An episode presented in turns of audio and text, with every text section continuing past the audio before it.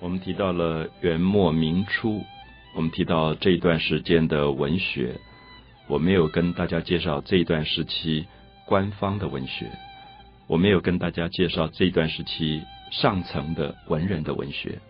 相反的，我特别强调这段时间的《三国演义》《水浒传》的出现，因为我相信文学有它一定发展的规则。当上层的文化逐渐变成僵化了。尤其明朝出现了八股文之后，所有的文学被上层垄断，变成一种考试的工具。我们知道，一个文人为了考试写出来的文章，绝对不会是感动人的文章，因为它里面有很多作假的成分。为了考试，为了取悦于皇帝，他也失去了人性里面最动人的部分。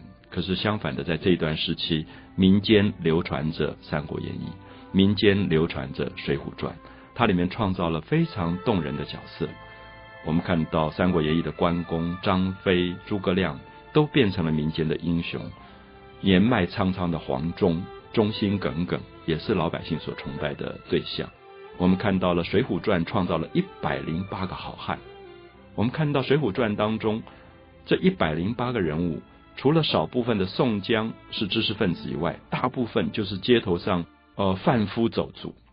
其实大家知道张飞是怎么出身？《三国演义》的张飞是屠户，就是所谓的杀猪的，就是屠夫。可是他代表了一个民间人物的一种刚烈，虽然他脾气很坏，可是他有情有义啊。所以我们在这里可以看到，民间喜欢的人物跟官方喜欢的人物，跟文人喜欢的人物其实是不一样的。民间喜欢的人物是说，你稍微脾气坏一点没有关系，可是我知道你是好人。就是在大是大非上，他是不会为非作歹的。所以我们特别看一下《水浒传》里大家喜欢的人物，像鲁智深。鲁智深是喝酒吃肉吃狗肉，然后他因为杀了人，后来就他的师傅就让他躲在庙里面，他可以喝了酒吃了狗肉，醉打山门。可是民间真是喜欢鲁智深，因为鲁智深他最后会变成一个非常有义气的、帮助朋友、刚烈的人。我们看到《水浒传》有一个基本的文学的主调，叫做官逼民反。这一百零八个人物，用今天的语言来讲，全部是通缉犯。他们都是宋朝大宋王朝的通缉犯。他们在一个地方叫做梁山，这个梁山等于是他们聚义，然后去劫富济贫。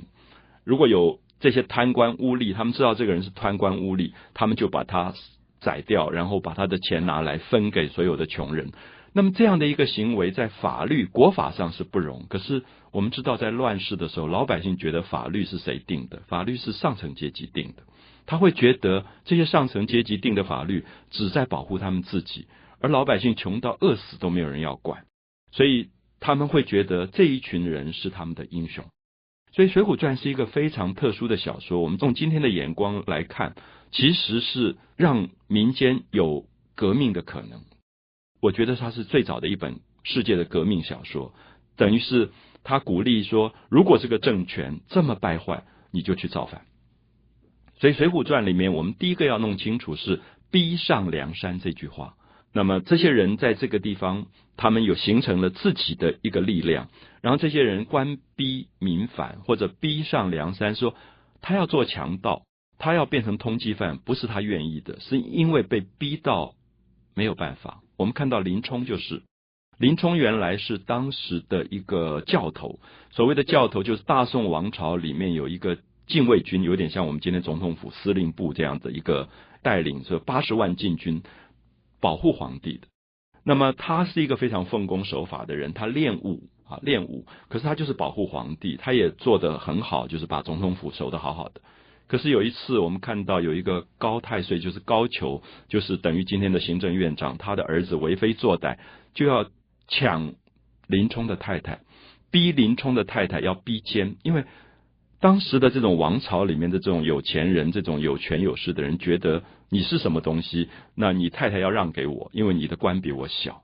那林冲就被逼。最后，林冲一家人被杀之后，林冲我们知道，在这个小说里有一个非常惨的，就是林冲夜奔。林冲夜晚逃出去，然后逃出去无没有地方可走，后来大家就劝他你上梁山。所以我们看到所有的强盗之所以做强盗，当他不是因为他坏，而是因为政治太坏的时候，就变成官逼民反。所以他这里面其实提出了一个观念是说，当政府坏到这个样子的时候，你还要支持这个政府吗？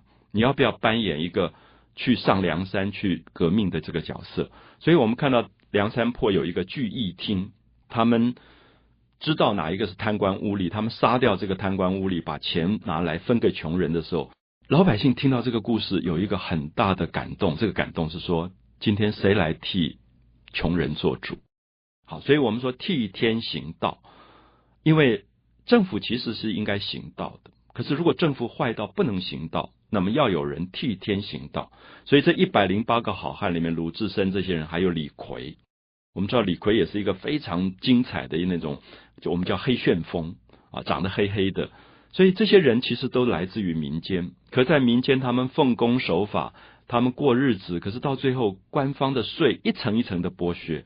你觉得怎么会永远交不完的税？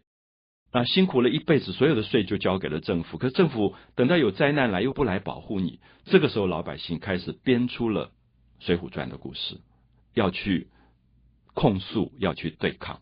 所以，我想《三国演义》也好，《水浒传》也好，在元末明初出来，不是没有原因。因为政治太坏，在政治败坏的时候，老百姓自己用他小说的这种方式。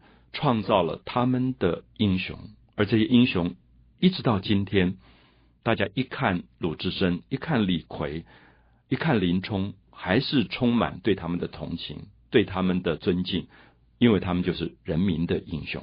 所以我相信这些部分，可能应该要了解到这些小说，只要他们留在民间，民间不会没有智慧。虽然他们可能被剥夺了受教育的机会，虽然他们可能。知识没有办法向上层阶级受到最好的教育，可是我一直觉得民间的文学创造了真正民间的觉悟跟反省，让民间自己知道如何起来争取他们的权利。所以从文学史来看，元末明初的小说的出现啊，特别是像《三国演义》《水浒传》，其实是真正教育百姓、教育人民、教育民众最重要的一些作品。